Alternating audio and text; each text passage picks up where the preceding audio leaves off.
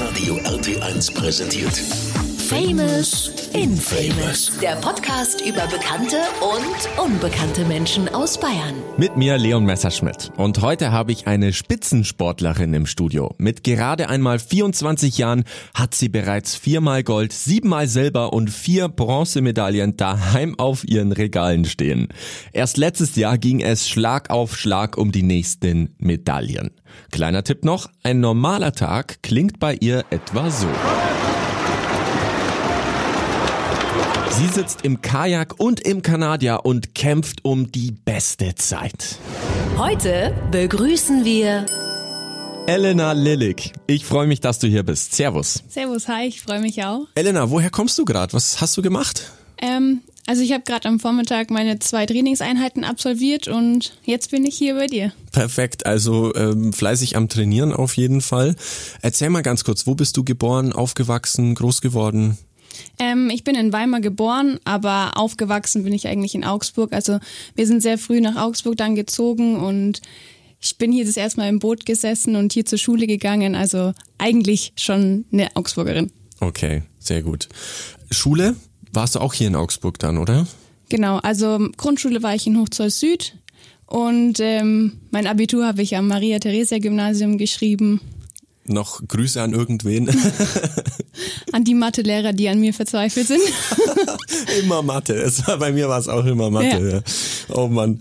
Ähm, erzähl mal, du lebst jetzt schon eine Zeit lang hier in Augsburg. Gibt es irgendeinen Ort, der dir sehr am Herzen liegt, neben am Eiskanal natürlich? ah, eigentlich alles rund um den Eiskanal. Also ähm, Siebentischwald oder der Kuhsee mit dem Hochablass, da mal einen kurzen Kaffee an der schwarzen Kiste, so das ist so da, wo ich runterkomme und wo ich mich sehr wohl fühle, auf jeden Fall. Sehr schön. Ja, wir haben es gerade eben schon angerissen. Äh, Gold, Silber, Bronze, Weltmeisterin, Medaillen. Dein Beruf ist quasi, du bist professionelle Kanusportlerin, oder? Kann man das so sagen? Ja, definitiv. Also ich bin Berufssportlerin, ähm, aber es ist natürlich nur möglich, weil es eben diese besondere Einrichtung bei der Bundeswehr gibt, ähm, die Sportfördergruppe. Und dadurch kann ich halt einfach den Sport als mein Beruf ausüben. Die Person. Du hast gerade gesagt, es gibt diese Berufsgruppe bei der Bundeswehr. Da muss ich jetzt, möchte ich jetzt nochmal ganz kurz nachfragen, weil das natürlich immer ein immer eine Sache ist, auch bei der Polizei. Der Kollege Sideris genau. ist ja auch bei der Polizei zum Beispiel. Wie läuft es? Also bist du jetzt wirklich eingeschrieben bei der Bundeswehr und müsstest im Notfall an die Front oder ähm, machst du deinen Sport und hast eigentlich mit der Bundeswehr nichts zu tun? Ja, es ist ein bisschen kompliziert, weil also wir sind auf jeden Fall Soldaten und wir werden auch ausgebildet, aber natürlich in einer viel abgespeckteren ähm, Version und dadurch würden wir wahrscheinlich jetzt nicht direkt an die Front geschickt werden, aber im Ernstfall ähm, wäre es schon so, dass wir jetzt in die Kaserne müssten und quasi Wache dort halten würden und dort aufpassen, dass da niemand eindringt. Also wir würden wahrscheinlich nicht in das mitten ins Gefecht geschickt werden, weil uns da einfach die Fähigkeiten dazu fehlen. Ähm, aber ganz außen vor sind wir da auch definitiv nicht. Mhm, krass. Und dadurch kannst du quasi das machen, was dir liegt, was du auch sehr, sehr gut kannst. Ich war selber dabei in Augsburg äh, letztes Jahr, als du die Medaillen abgeräumt hast, links und rechts. ähm, erzähl mal ganz kurz, wie es dazu gekommen ist, dass du Kanutin geworden bist. Ja, ich, das liegt so ein bisschen in der Familie. Also ähm, mein Papa hat es früher schon gemacht, ähm, war selber Kanute, natürlich nie so richtig erfolgreich auf internationalem, internationalen Level ist er nie gestartet, ähm, aber er war dann sehr begabt als Trainer und deswegen sind wir auch nach Augsburg gekommen. Ähm, ja, und wegen ihm bin ich ins Boot gestiegen. Meine Mama ist darüber ein bisschen sehr traurig, ähm, vor allem weil beide Töchter sich dann fürs Kanuslalom entschieden haben und eben nicht fürs Handball, obwohl wir mhm. eigentlich viel in den Handballhallen auch Zeit verbracht haben. Aber so, so spielt's Leben. Na, man kann nicht alles haben, gell? Nee. Also deine Mama ist ja oder war Profi-Handballerin, denke genau, ich mal. Genau, ja. Ähm, aber also Sport musste auf jeden Fall sein. Es liegt auf jeden Fall im Blut, sagen mhm. wir so. Mhm. Ich glaube, uns hätte alles freigestanden, aber ja, der Spirit war einfach da. Cool. Und es war wirklich deine freiwillige Entscheidung, ins Boot zu steigen oder war da so ein, komm, ho, äh, hopp, hopp? Ähm, nee, eigentlich überhaupt nicht. Also okay. ich durfte immer zuschauen, wenn mein Papa Training gegeben hat, durfte Melanie Pfeiffer, Alexander Grimm, da ihre Karrieren verfolgen und habe halt oft zugeschaut wirklich und das hat mich so begeistert und beeindruckt, dass ich dann irgendwann gesagt habe, jetzt möchte ich aber. Sehr cool. Wann ging es dann los? Wann fängt man an, äh, Profi-Kanute zu werden? Also im Boot vorne beim Papa drin saß ich, glaube ich, schon mit vier oder fünf, mhm. aber so mit dem eigenen Boot im Verein war, war das dann aber erst mit sieben. Okay. Hat man dann als Kind auch so ein Kinderboot, wie es ja beim Kindergeigen gibt, Kinder, weiß ich nicht, Instrumente auf jeden Fall, irgendwie so eine kleine Version von dem Ganzen oder? Oh, eigentlich nicht. Also die Vereinsboote, die sind natürlich kleiner vom Volumen her, aber was jetzt die Länge und das Material angeht, ist es mittlerweile kaum mehr von okay, einem Profi-Wettkampfboot zu unterscheiden. Okay. Und dann hast du quasi ähm, ja nicht Blut geleckt, sondern eigentlich Wasser geschmeckt oder wie sagt man da? ja, auf jeden Fall. Also mir hat es halt wahnsinnig viel Spaß gemacht, ähm, in den Wellen und auf dem Wasser mich fortzubewegen und mhm. da irgendwie auch ein paar Grenzen aufgezeigt, aufgezeigt zu bekommen. Und ja, da wollte ich besser werden. Okay.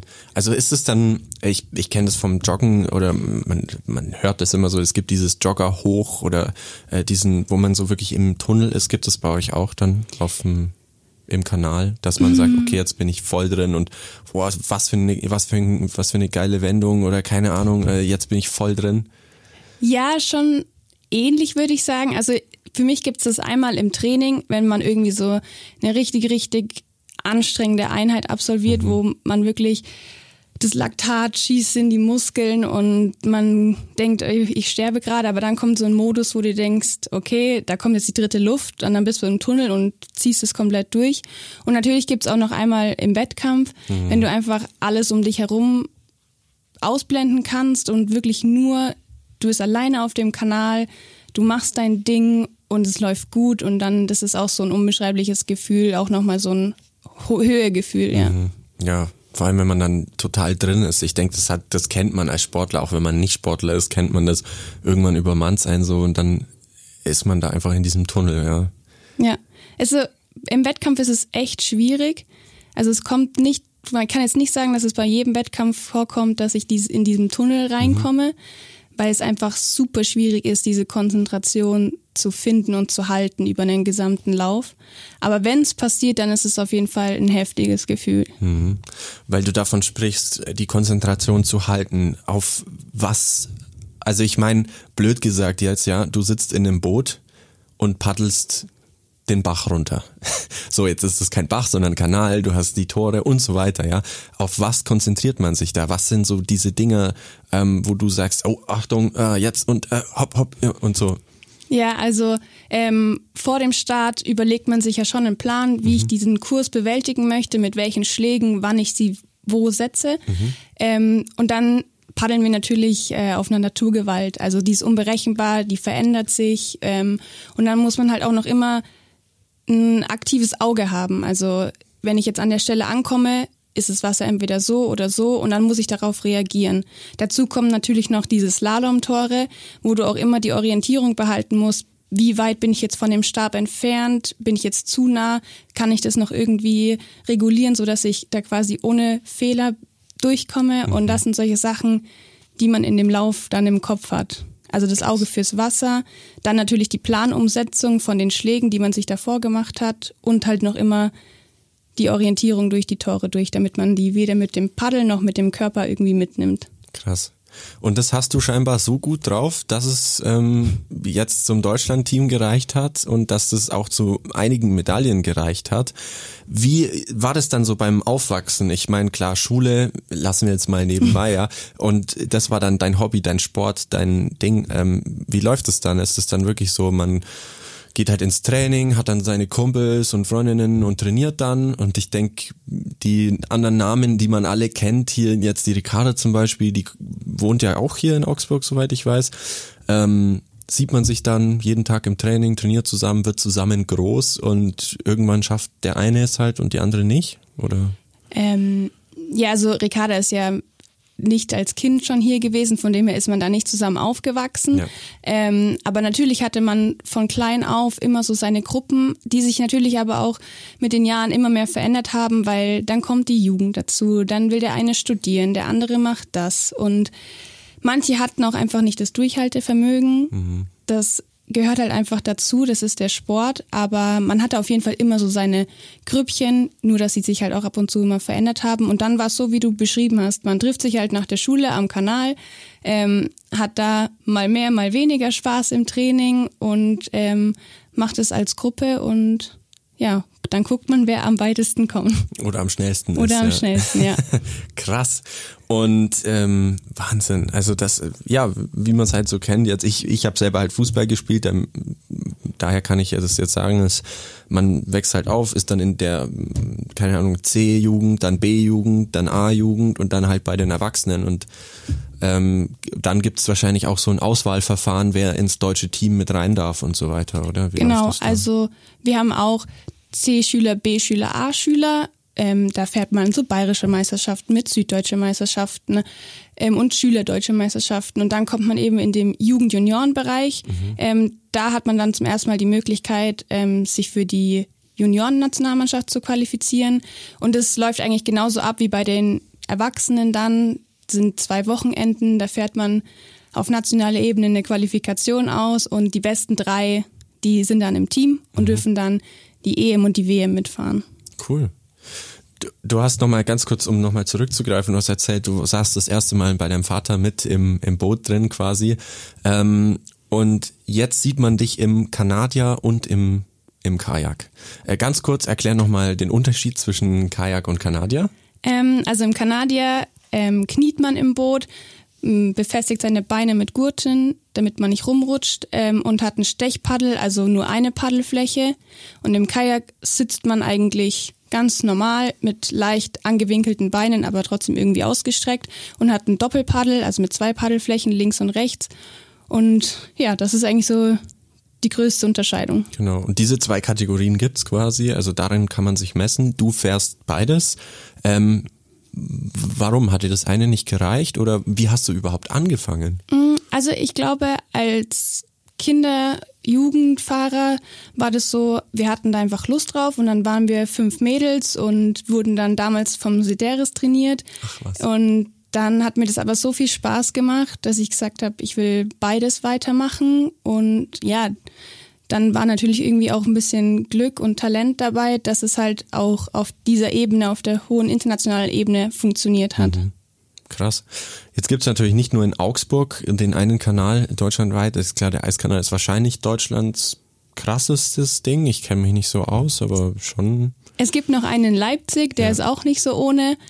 Das sind so die zwei Hauptstrecken in Deutschland, genau. würde ich sagen. Ähm, wer waren denn damals, also in der Jugend, deine größten Konkurrenten? Ich kenne das nur so von Turnieren, dass man sich halt dann sieht und dann sieht man sich nochmal und dann beim nächsten Turnier bei der Bayerischen sieht man sich nochmal oder so. Gibt es da jemand, äh, der wirklich deine Konkurrentin war? Oder immer noch ist? Ja, ich, also ich glaube, mit der Andrea Herzog aus Leipzig, ähm, mit der bettle ich mich ja bis heute, aber wir sind trotzdem äh, gut befreundet und mögen uns durchaus. Ähm, aber mit ihr von klein auf auf jeden Fall. Und ansonsten haben halt wirklich, wirklich viele aufgehört mittlerweile. Mhm. Also da gibt's eigentlich fast niemanden mehr, der mit mir zum Beispiel die nationalen Jugendwettbewerbe bestritten hat mhm. zusammen. Mhm. Okay. Aufgehört, weil es sich einfach nicht mehr rentiert hat oder? Ach, nein, nicht unbedingt rentiert. Also die hatten alle Talent und mhm. die hätten auch definitiv das Potenzial gehabt, aber ähm, die wussten einfach, was sie studieren wollen, die mhm. wussten, was sie später machen wollten, dann sind sie ins Ausland gegangen und haben halt dort andere Erfahrungen gesammelt. Okay. Und dann war es halt, okay, irgendwas ja. muss jetzt leider weichen und in dem Fall ist es dann der Sport. Genau. Okay, krass. Wahnsinn. Okay, dann kommen wir äh, zur, ja, zur Gegenwart. Weltmeisterin, so einen Titel hat nicht jeder. Ähm, wie fühlt sich das an? ja, also schon unbeschreiblich. Mittlerweile realisiert man das immer mehr, obwohl es echt lange gebraucht hat. Ähm, ja, das war halt immer ein Traum und ich wusste, man wusste im Vorhinein, es ist nicht selbstverständlich, dass man wenn man die Karriere durchläuft, irgendwann mal Weltmeisterin wird. Das war mir von vornherein klar. Aber dass es dann irgendwie doch so schnell funktioniert hat, ähm, hat mich halt komplett überwältigt und äh, war ich sehr, sehr stolz auch. Ja, ich kann mich noch erinnern, also ich, ich war ja mit an, bei, der, bei der Strecke dabei und die Menschen haben wirklich, also die Zuschauer ähm, haben vor allem, wenn das unsere Leute waren, also die deutsche Nationalmannschaft, die gefahren ist, haben die nochmal 20 Dezibel lauter auf die auf die äh, Barrikaden gehauen ja und und angefeuert und gejubelt ja. Und dann hat's ähm, für dich und für die Kader ja wirklich dann im, im Einzel auch noch gereicht. Ähm, und dann ähm, so dieser, die, ich glaube ihr, ihr wart sogar mit die letzten die gefahren sind. Ja. äh, und dann diese Zeit zu sehen und zu sehen okay da steht eine Eins oder eine Zwei oder eine Drei neben deinem Namen wie geil ist dieses Gefühl Ja, also vor allem zu Hause ist es halt krass, weil alles, was man bis jetzt kann, hat man halt irgendwie dort gelernt. Und wenn man es dann halt auf den Punkt bringt mit dem ganzen Druck drumrum, äh, ja, dann ist man einfach fassungslos erstmal, ähm, freut sich mega. Vor allem ist immer was Besonderes, wenn man durch Ziel fährt und man weiß, okay, es reicht für eine Medaille ganz sicher. Sehr schön. Ja, also der, ich kann es mir nur vorstellen, ich bin leider noch kein Weltmeister. Zumindest im Kanu wird's wahrscheinlich auch so schnell nix. Ähm, aber wie sieht denn so ein normaler Tag einer Weltmeisterin aus? Gehen wir mal von dem, heute ist, ist, ist, ist äh, Mittwoch. Mittwoch. gehen wir mal von dem Mittwoch aus. Ähm, ja, also meistens klingelt der Wecker so kurz vor sieben. Dann wird gefrühstückt, meistens Porridge und einen Kaffee. Dann ähm, geht's an den Kanal, macht man die erste Einheit. Ähm, entweder schließt man dann gleich hinterher nochmal eine Rumpf- oder eine Krafteinheit im Kraftraum ähm, an.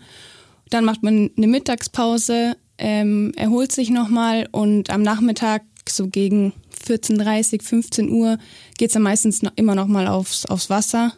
Ähm, Okay. Macht man entweder noch eine Technikeinheit oder noch eine Ausdauereinheit, je nachdem, in welcher Phase man sich befindet und wo man halt noch ähm, Ausbaufähigkeiten sieht. Ähm, genau. Und dann am Abend ähm, zweimal die Woche wird dann noch äh, Physio-Behandlungen durchgeführt. Äh, ist natürlich auch wichtig. Ohne das wird's, glaube ich, nicht gehen mit dem Pensum. Aber das ist so. Krass. Und das auch, äh, ich meine, wie, wie warm oder kalt ist gerade der Eiskanal? Äh, Das müssten so gefühlt fünf Grad. Also, ja, doch, kommt schon hin. Also bis dieses Jahr waren wir aber einmal bei minus 10 Grad auf dem Wasser. Alles drüber. Da sind auch die Trainer so und sagen, okay, minus 10 ist die Grenze, hier machen wir einen Cut und dann schauen wir lieber, dass wir irgendwas Indoor machen. Aber das ist so der Richtwert, wo wir sagen, okay, bis dahin wird das Training komplett von vorne bis hinten durchgezogen. Okay, dann aber auch mit Neoprenanzug und so weiter, oder? Also, oder ohne. Was?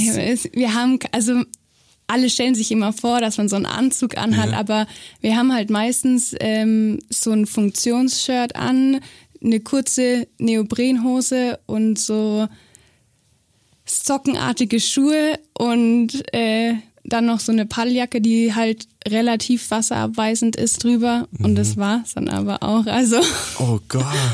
Ich meine, also, dass man dann, äh, ich meine, ist ja fast nicht zu vermeiden, dass man dann mal Wasser ins Gesicht bekommt oder so. Ja, das sowieso, Aber ja. dann ist man zumindest wach. Also, wenn Ja. du sagst, um äh, kurz vor sieben klingelt der Wecker und dann äh, kurz essen und dann ab an den Kanal, dann ist man wach, oder? auf jeden Fall. Boah. Es kostet immer noch ein bisschen Überwindung, wenn das Wasser Ja. Mhm. dann entweder man macht selber gleich oder es passiert halt dann einfach irgendwann, aber Okay, gewöhnt man sich da irgendwann dran zumindest? Oder ist Ja, es schon. Ja. also wirklich. Sehr cool. Okay, jetzt haben wir einen normalen Tag. Wie schaut dein Cheat Day aus? Gibt sowas überhaupt? Sonntag. Sonntag ist ähm, Ruhetag, ist frei. Ähm, da gibt's dann auch mal Croissants zum Frühstück Uh. und ja, Auch mit, äh, mit 10 Gramm Butter drauf? na sicher. Nutella, alles. Geil. Sehr ja. schön. Also da wird alles nochmal aufgeladen, was Okay. man die Woche verpulvert hat. Ja, und dann aber trotzdem irgendwie noch ein bisschen sportlich aktiv, so mit Joggen oder mal Fahrrad fahren oder bist du wirklich am Sonntag, nein, ich mach keinen Schritt nach draußen. Ich bin, ich flack rum, ich hol mir mein Eis und das war's. Ja, also das beschreibt schon so die Mehrheit der Sonntage auf jeden Fall. Okay. Also Fahrradfahren und ähm, Joggen und sowas, das fällt bei uns auch unter der Woche öfter mal an. Von dem her ist Sonntag wirklich komplett Ruhe, Couch, wenns Wetter schön ist, auf jeden Fall raus, Spaziergang, Kaffee trinken, sowas, aber was es sportliche Aktivität angeht, null. Okay. Da muss man natürlich dazu sagen, dein Mann ist ja auch sportlich aktiv. Das heißt, der zieht dich da wahrscheinlich auch ein bisschen mit oder, oder ihr euch gegenseitig, oder? Ja, wir unterstützen uns da schon definitiv gegenseitig und ähm, wir, was auch zum Beispiel das Mentale angeht, man hat, man trifft halt immer auf Verständnis, weil mhm. der Gegenüber das halt immer nachfühlen kann, was gerade abgeht und weil er es halt selber auch schon erlebt hat oder ähnliche Situationen zumindest. Von dem her ist es schon eine Riesenhilfe, mhm. sowas. Sehr cool. Krass, ja, also ähm, vor allem dieses so mit seinem Partner dann darüber sprechen quasi, ja komm, jetzt gehen wir noch ins Studio, jetzt trainieren wir noch, jetzt machen wir noch ein paar Sets oder so. Wenn halt da der andere nicht mitmacht, dann fällt es, glaube ich, doppelt so schwer. Ja, jeder ist seines eigenen Glückes Schmied und auch in der Beziehung ist man ja ein Individuum irgendwie. Ja. Ähm, aber ja, also wenn manchmal wirklich die Motivation nicht ganz vorhanden ist und der Partner dafür motiviert ist, dann hilft es natürlich abartig. Sehr schön. Cool. Ansonsten muss man halt wirklich jeden Tag seinen eigenen Schweinehund mhm. überwinden. Eigentlich zwei, weil der vom Partner ist quasi ja auch ein Schweinehund genau. und dann oh, tut's noch mehr weh. Ja. Krass. Ja, aber wirklich größten Respekt, dass ihr das so durchzieht. Ähm, ja, deswegen hast du den Weltmeistertitel und ich nicht. ähm, Du hast vorhin davon gesprochen, ist natürlich dann auch immer mit diesem, mit dem kalten Wasser und so und ja, ähm, jeder kennt's, glaube ich, oder hat's mal gehört, die Eskimo-Rolle. Mhm. Ist es wirklich so ein schweres Ding oder so ein hartes Ding oder ist das wirklich was, was man eigentlich mit die kleine Elena mit vier Jahren mit ihrem Vater schon gemacht hat? Ah, nee, nee, so war's nicht. Ähm, es gibt natürlich manchen fällt's leichter, manchen fällt's schwerer, aber es ist schon unwahrscheinlich schwierig, erstens die Orientierung, mhm. Kopf über unter Wasser zu halten und ähm, dann halt auch irgendwie so ein bisschen die, die Panik wegzuschieben. Mhm. Also im Flachen, im Schwimmbad fällt es dann meistens leichter, da fängt man halt an, da lernt man das. Aber man braucht schon mindestens einen Winter. Mhm. Jeden Samstag hatten wir Rollentraining im Hallenbad und haben das einen Winter lang durchgepaukt, bis es halt jeder konnte, zumindest im Schwimmbad. Und dann ist es aber nochmal was ganz anderes, wenn man es wirklich draußen auf einer Strecke macht, wo Steine unter Wasser sind, wo die Strömung da ist, wo eine Welle dich weg, also nicht hochdrücken lässt. Mhm. Ja, solche Faktoren, mit denen muss man dann halt auch erstmal wieder klarkommen und das in echten Bedingungen trainieren. Mhm, voll, voll. Also ja. So einfach ist es nicht. Krass. Ja, also ich, ähm, ich saß noch nie im, im Kajak oder im Kanadier. Ähm, mein Vater ist damals auch in Hochzoll Süd groß geworden, mhm. deswegen war, ist er natürlich da auch mal gefahren und äh, war laut ihm zumindest nicht schlecht. Ähm, aber ähm, ich habe mich halt dann auch immer so, ja komm, ich setz mich da rein und fahr da einmal in den Eiskanal runter, so schwer kann es ja nicht sein. Aber wenn man da nicht vorbereitet ist, dann keine Chance, oder? Ja, also man unterschätzt meistens die Kraft mhm. des Wassers ähm, und überschätzt vielleicht auch seine eigenen Fähigkeiten. Aber wenn man jetzt wirklich diese Olympiastrecke runterfahren will, dann braucht man wirklich eine gute Balance, eine gute Rumpfstabilisation und mm, auch ein bisschen Geschwindigkeit, mhm. weil mehr, mehr, desto mehr Geschwindigkeit, umso weniger Angriffsmöglichkeiten gibst mhm. du dem Wasser. Und von dem her ja, lieber erstmal auf der Babystrecke anfangen. ja, wer weiß, wer weiß. Ich meine, der Rolf, der Kollege, hat's ja auch genau. gemacht. Ähm, sogar mit Hilfe. Ich glaube, mit dem Stefan Eigner ist er zusammen runter. Hannes Eigner, ah, ja. Hannes Eigner, Entschuldigung, ist er zusammen runter und äh, ja, auch die beiden sind gekentert. ja, genau. Krass. Ähm, Gab es da bei dir mal so einen Moment, wo du unter Wasser warst zum Beispiel oder wo du auch über Wasser warst und gesagt hast, so, boah, zum Glück ist das jetzt nochmal gut gegangen oder wo du dir dachtest, ach du Scheiße, das war wirklich sauknapp? Ja, man, solche Situationen kommen schon mal öfter vor, wenn man jetzt zum Beispiel ähm, auf einem Wildwasserkanal unterwegs ist und dann irgendwie blöd das Paddel reinhält und du mhm. merkst, äh, wie krass deine Schulter gerade gehalten hat und du fährst dann in das nächste Becken, um Pause zu machen, denkst du eigentlich, die hätte jetzt auch draußen sein können. Mhm. So, das kommt schon öfter mal vor. Und ansonsten, ja, man ist schon mal umgekippt und mit dem Kopf gegen den Stein und der Helm eine Schramme bis zum geht nicht mehr gehabt und wo du dann auch gedacht hast, puh, Gehirnerschütterung ist da. ähm, Ja, klar. Also es kommt vor, lässt sich nicht vermeiden. Ähm, aber dafür macht man ja auch viel, um sich körperlich weiterzubilden, damit eben die Schultern, der Rücken und so einfach diese Kräfte standhalten. Mhm. Das ist natürlich auch eine extreme psychische Belastung. Also ähm, ich habe vorhin schon erzählt, ich äh, habe Fußball gespielt, bis ich mir dann zweimal das Kreuzband gerissen habe. Und wenn man sich einmal sowas reißt, dann ich weiß nicht, hattest du schon mal so eine Verletzung, so eine sch schwerwiegendere Verletzung, irgendwie was gebrochen, was gerissen oder so? Also Brüche kommen bei uns eher selten vor, aber dass die Schulter rausspringt mhm. und dann mit Glück wieder reinspringt, aber halt dann trotzdem irgendwie Bänder und Sehnen verletzt, äh, das hatte ich auch schon. Mhm. Auf beiden Seiten, kein Problem. ähm, und ähm, eine relativ schlimme Rückenverletzung hatte ich mhm. auch in relativ jungen Jahren, also im Jugendalter. Und das war mental natürlich schon schon hart. Ähm, man muss halt dann immer irgendwie hungrig bleiben, die Reha durchziehen und meistens hat die Reha irgendwie immer dann doch noch mehr positiven Effekt, weil man halt an Schwachstellen arbeitet, für die man sonst vielleicht nicht so viel Zeit hätte. Mhm. Und dann kommt man halt wirklich irgendwie stärker zurück, als man vorher war. Aber ja, wenn es halt wirklich häufig, sehr häufig vorkommt, dann irgendwann lässt es nicht, sich nicht vermeiden, dass die Luft raus ist. Aber toi, toi, toi, davon sind wir noch entfernt. Ja, auf jeden Fall. Also das, wie gesagt, das war bei mir so ein Punkt, äh, da habe ich es mir nochmal gerissen und dann, dann dachte ich mir echt so, das kann jetzt nicht sein. Das Knie ist wieder so angeschwollen und du hattest einfach, das war so ein ekliges Gefühl. Also mhm. ich habe es einmal mitbekommen, äh, als einem ähm, Kumpel von mir die Schulter ausgekugelt ist. Der hat mir so leid getan und dass dir das auf beiden Seiten passiert ist, um Gottes Willen. Und wenn die das da wieder ein, uh, ja, bei mir ist es Gott sei Dank beide Male von alleine ah, okay. wieder rein und äh, beide Male auch ohne OP mhm. alles. Also sehr ich hatte gut. da wirklich ja. sehr, sehr viel Glück jedes Mal, aber ja, bis du dann wieder im Boot sitzt und Wildwasser fahren kannst, das dauert halt einfach seine Zeit. Mhm. Also da muss man halt an sich arbeiten. Ja, auf jeden Fall. Aber zum Glück nichts allzu Schlimmes passiert. Nee. Bisher hat der Helm gehalten. Genau, dafür hat man ihn auf. Die News natürlich ganz fett. Olympia steht vor der Tür. Ähm, ich denk mal, unter anderem deswegen trainierst du auch, äh, so wie du immer trainierst. Ähm, steht jetzt an, also nächstes Jahr ist das ganze Jahr, ja. soweit ich weiß. Also genau. Olympia in Paris dann. Wie läuft es jetzt ab, bis man dann dich vielleicht ähm, für Team Deutschland ähm, sieht?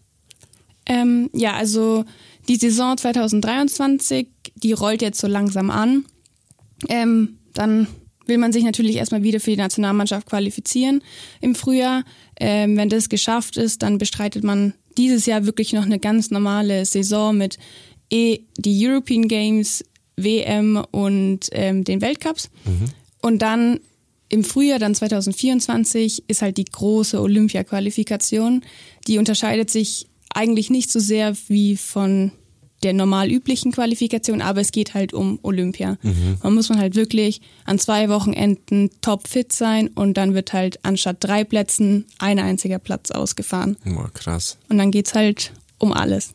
Also quasi gegen ja, du hast es vorhin gesagt, Andrea Herzog ist genau. eine deiner Freundinnen. Klar, man ist in dieser Szene drin, also quasi ihr seid alle Kanutinnen oder, oder in diesem Sport. Ähm, ihr kennt, jeder kennt jeden, denke ich mal, äh, wie es in, in, in, in ähm, solchen Bereichen natürlich immer ist. Ähm, aber man kämpft dann doch gegen seine Freunde und für sich selbst natürlich. Ist bestimmt auch ein bisschen hart. Ja, natürlich. Also man tut alles dafür, dass man selber halt bereit ist, mhm. da wirklich komplett abzuliefern.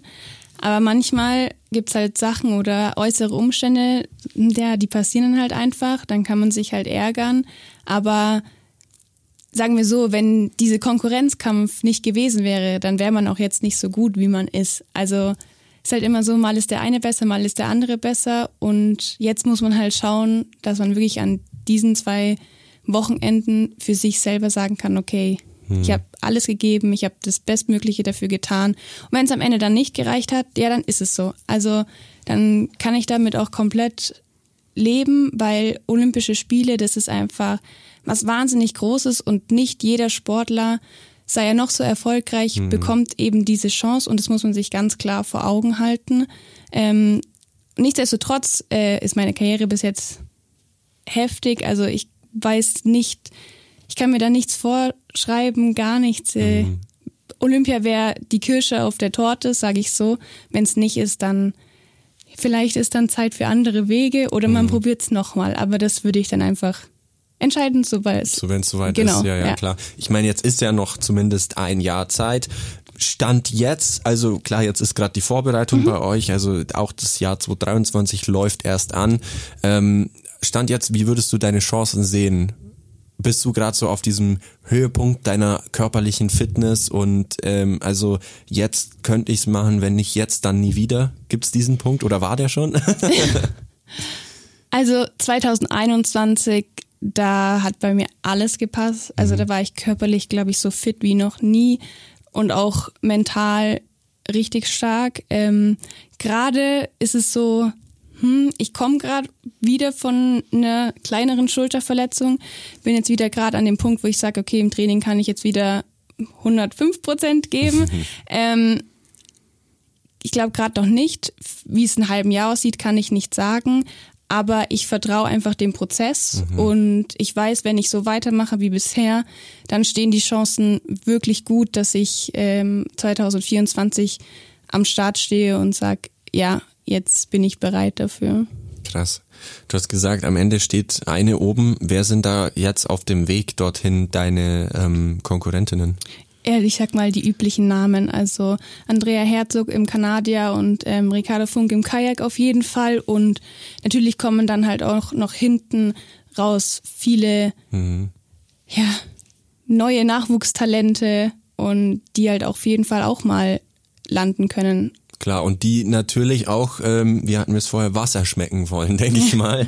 ähm, also die auch heiß drauf sind. Genau, auf jeden Fall. Die auch von äh, Vollgas geben werden. Ja. So. ja. Krass. Also man kann sich da nicht verlassen darauf, ja, ich bin der alte Hase quasi in Anführungszeichen, ähm, sondern es ist schon immer Vollgas. Ja, also was jetzt so die Wettkampferfahrung angeht und so die Rituale vor einem Wettkampf, so sich da reinzufinden, da profitiert man natürlich schon mhm. von der Erfahrung, die man bis jetzt gesammelt hat.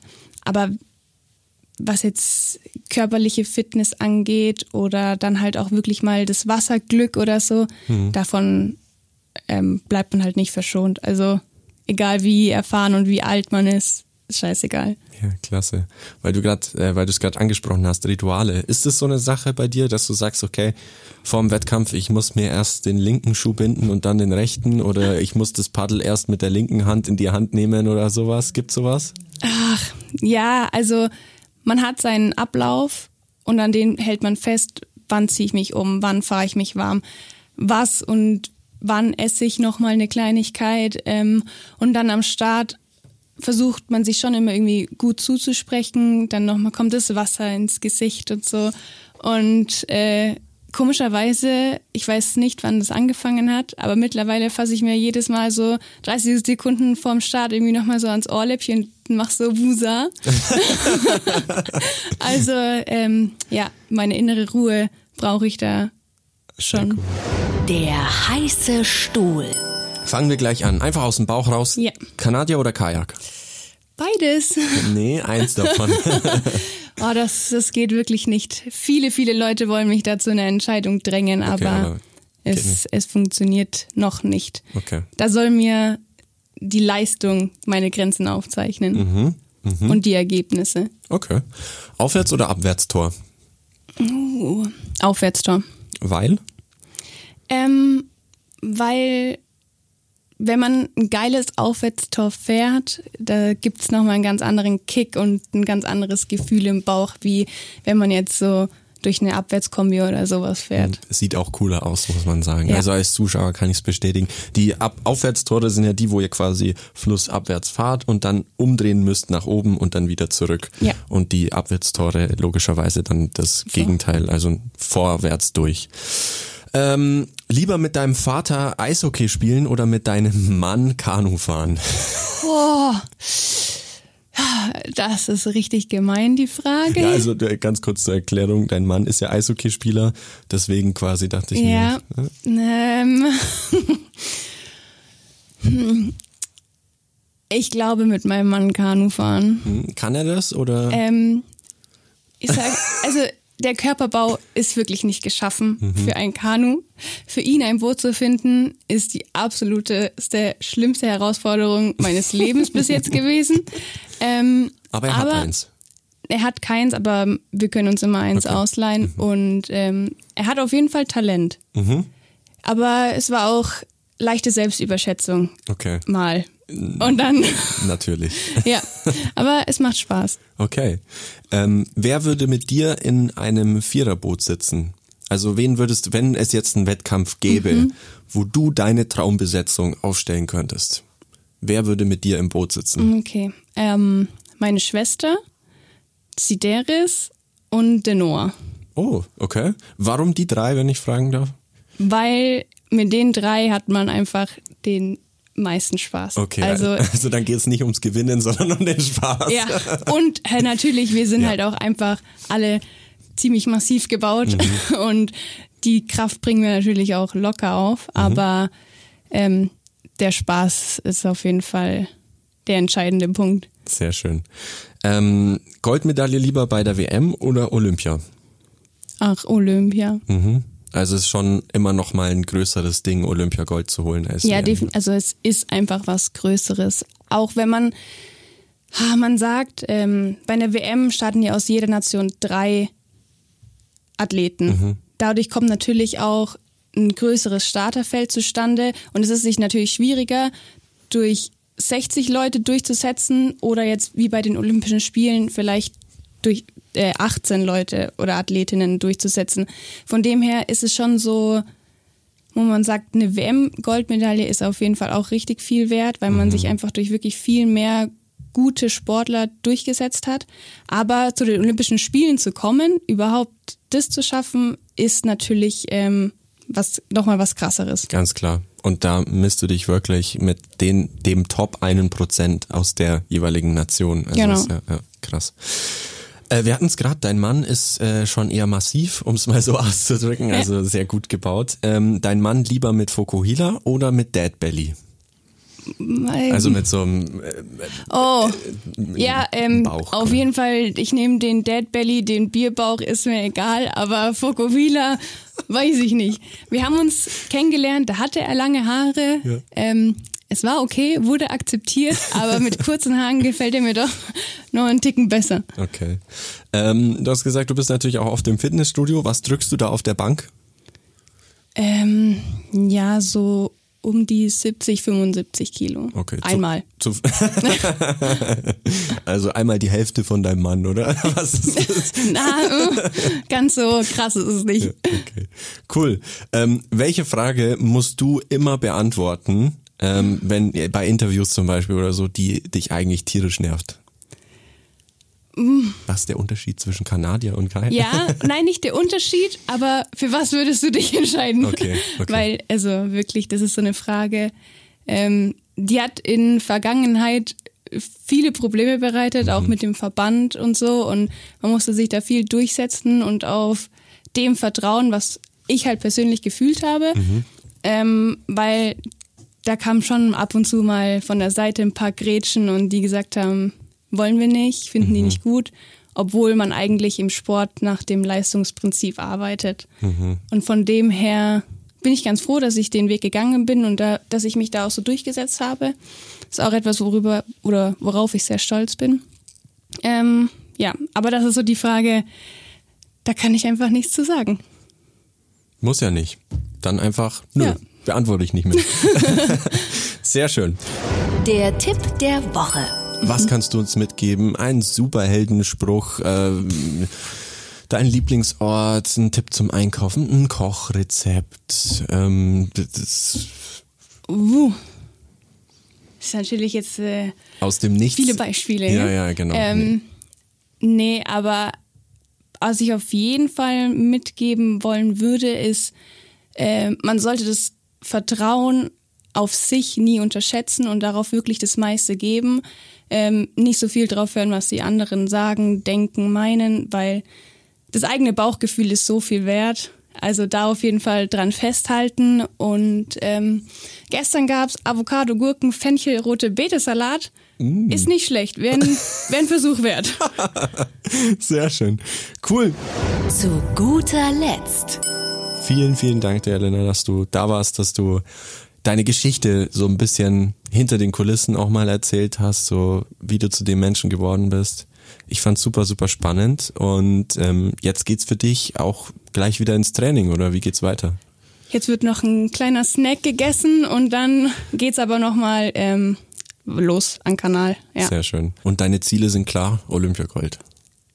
Ähm, mein Ziel ist erstmal Nationalmannschaft 2023, nochmal mehr Erfahrungen sammeln, mhm. nochmal besser werden, damit dann alles geebnet ist für die entscheidende Olympiaqualifikation. Famous Infamous. Der Hitradio RT1 Podcast über bekannte und unbekannte Menschen aus Bayern. Und die Geschichten dahinter. Alle Folgen zum Nachhören auf rt1.de und überall, wo es Podcasts gibt.